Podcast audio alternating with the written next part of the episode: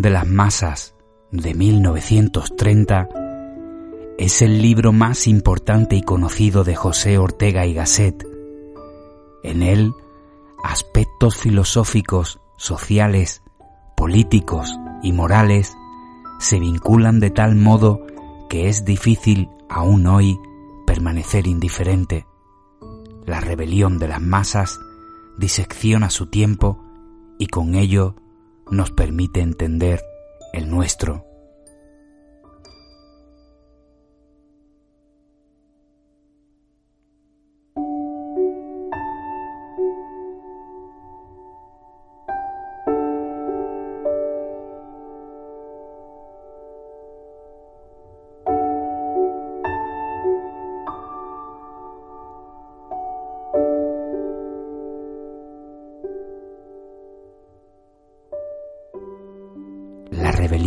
Masas es el libro más famoso de José Ortega y Gasset y aún de la lengua española en el siglo XX.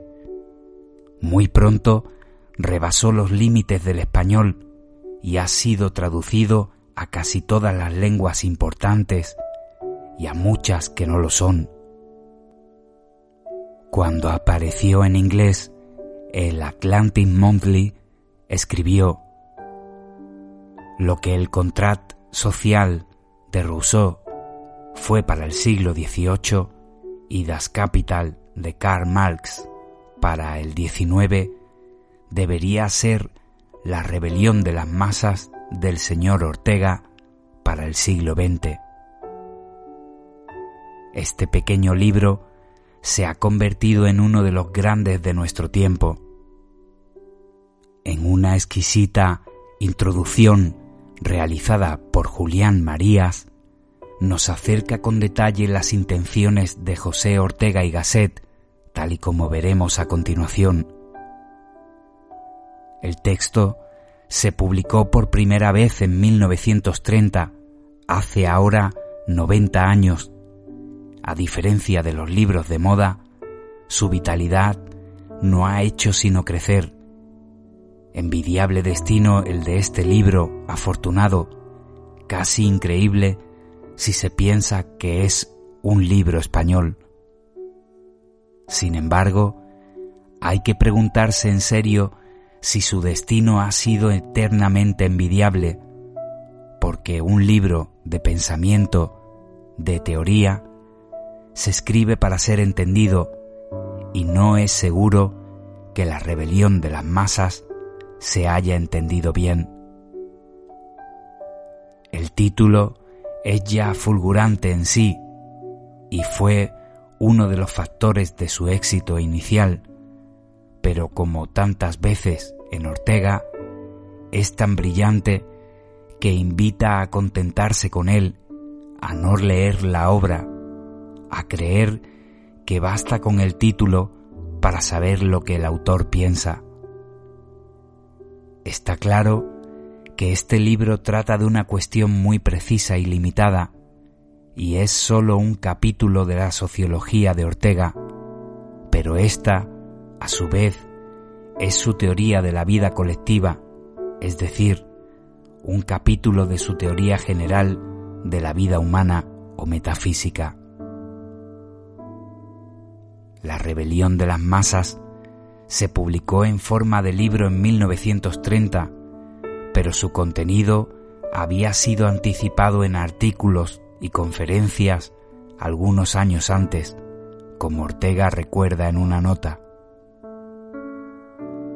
Pero apenas se había secado la tinta de la imprenta, coincidiendo con las primeras traducciones, se produce hacia 1931 un cambio de generación en España, la politización superficial había empezado ya hacia 1929 en las luchas con la dictadura de Primo de Rivera. La profunda no había comenzado aún, como muestra la forma pacífica del advenimiento de la República. La artificialidad de las primeras violencias menores, bien distintas de las que aparecen hacia 1933 y 34 que es realmente cuando se politiza la sociedad española. Es el tiempo en que los comunistas alemanes deshacen el centro y sobre todo la socialdemocracia y dejan el camino abierto a los nacionalistas extremos y sobre todo a Hitler, que ocupará el poder a comienzos de 1933. Análogas explosiones de fanatismo y violencia ocurren en las demás sociedades europeas, donde el sentido nacional va cediendo frente a la nueva lealtad, la partidista, con lo cual la guerra mundial de 1939 al 45 se desdoblará en una serie de guerras civiles. Esto hizo que la rebelión de las masas fuese entendida políticamente, es decir, no fuese bien entendida. En la primera página, Ortega advertía que convenía evitar dar a sus expresiones un significado exclusiva o primariamente político y agregaba, la vida pública no es sólo política, sino a la par y aún antes intelectual, moral, económica, religiosa, comprende los usos todos colectivos e incluye el modo de vestir y el modo de gozar. En 1937 tiene que añadir y aclarar con mayor energía, ni este volumen ni yo somos políticos. El asunto de que aquí se habla es previo a la política y pertenece a su subsuelo. Y ya con mal humor nos dice, ser de la izquierda es como ser de la derecha, una de las infinitas maneras que el hombre puede elegir para ser un imbécil. Ambas, en efecto, son formas de la hemiplegia moral. La última página de este libro enuncia una cuestión más importante aún que el tema central. ¿Qué insuficiencias radicales padece la cultura europea moderna? Y concluye, mas esa gran cuestión tiene que permanecer fuera de estas páginas porque es excesiva. Obligaría a desarrollar con plenitud la doctrina sobre la vida humana que como un contrapunto queda entrelazada, insinuada, musitada en ellas. Tal vez pronto pueda ser gritada. Ortega introduce en el texto un concepto que merecería retenerse, la verdad de destino. Así nos lo aclara. Las verdades teóricas no sólo son discutibles, sino que todo su sentido y fuerza están en ser discutidas, nacen de la discusión, viven en tanto se discuten y están hechas exclusivamente para la discusión. Pero el destino, lo que vitalmente se tiene que ser o no se tiene que ser, no se discute, sino que se acepta o no. Si lo aceptamos, somos auténticos.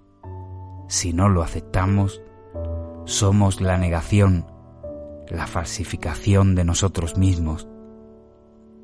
El destino no consiste en aquello que tenemos ganas de hacer, más bien se reconoce y muestra su claro, rigoroso perfil en la conciencia de tener que hacer lo que no tenemos ganas.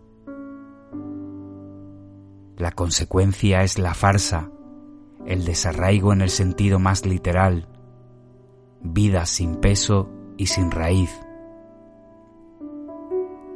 Es la época de las corrientes, añade, y del dejarse arrastrar. Y esto no es una ocurrencia, algo dicho de pasada, sino el núcleo de la idea orteguiana de la vida. Por eso dice poco más adelante, el día que vuelva a imperar en Europa una auténtica filosofía, única cosa que puede salvarla, se volverá a caer en la cuenta de que el hombre es, tenga de ello ganas o no, un ser constitutivamente forzado a buscar una instancia superior. El hecho de que Ortega parta de una doctrina filosófica no es azaroso ni secundario. Solo un saber radical puede superar los problemas radicales de radical desorientación que afectan a la vida humana individual y colectiva. Pero la filosofía tiene una singular independencia, una extraña falta de necesidades, y subrayando esa independencia, continúa. Para que la filosofía impere, no es menester que los filósofos imperen, como Platón quiso primero, ni siquiera que los emperadores filosofen como quiso más modestamente después. Ambas cosas son, en rigor, funestísimas. Para que la filosofía impere, basta con que la haya, es decir, con que los filósofos sean filósofos. Desde hace casi una centuria, los filósofos son todo menos eso. Son políticos, pedagogos, literatos o son hombres de ciencia. Esto lleva a Ortega a formular, aunque brevemente y casi de pasada, una teoría del conocimiento, del concepto de la razón, que hubiera irritado a un griego, porque el griego creyó haber descubierto en la razón, en el concepto, la realidad misma. Nosotros, en cambio, creemos que la razón, el concepto, es un instrumento doméstico del hombre que éste necesita y usa para aclarar su propia situación en medio de la infinita y archiproblemática realidad que es su vida Vida es lucha con las cosas para sostenerse entre ellas. Cuando se relee ahora la rebelión de las masas, no se comprende que se escribiera hace 90 años. Parece que describe y analiza la situación del mundo de hoy o acaso de mañana. El primer capítulo se titula el hecho de las aglomeraciones. Todo está lleno. El lector pregunta, ¿en 1930? ¿No es ahora cuando lo está? Las minorías son individuos o grupos de individuos especialmente cualificados. La masa es el conjunto de personas no especialmente cualificadas. No se entienda, pues, por masas solo ni principalmente las masas obreras. Masa es el hombre medio. No se trata, pues, de clases sociales, ni siquiera de grupos sociales permanentes. Se trata de funciones. Precisamente, uno de los temas capitales de este libro es el de la barbarie del especialismo, aquella en virtud de la cual el hombre cualificado en un campo particular se comporta fuera de él como si tuviera competencia y autoridad, y no como uno de tantos necesitado de seguir las orientaciones de los realmente cualificados. Con lo cual queda dicho que una cosa es la masa, ingrediente capital de toda sociedad, y otra el hombre masa, que puede no existir porque es una enfermedad o dolencia que a veces sobreviene a las sociedades. El hombre selecto o de la minoría no es el petulante que se cree superior a los demás, sino el que se exige más. No se trata de clases sociales, sino de clases de hombres. La rebelión de las masas consiste en la obliteración de las almas medias. Ese es el hombre masa, que no es tonto, sino al contrario, que tiene ideas taxativas sobre todo, pero ha perdido el sentido de la audición. Por eso se produce la barbarie en el sentido literal del término, ausencia de normas y de posible apelación. Ortega recuerda la aparición, con el sindicalismo y el fascismo, de un tipo de hombre que no quiere dar razones ni quiere tener razón. La consecuencia de esto es la violencia, que parece el tema de nuestro tiempo.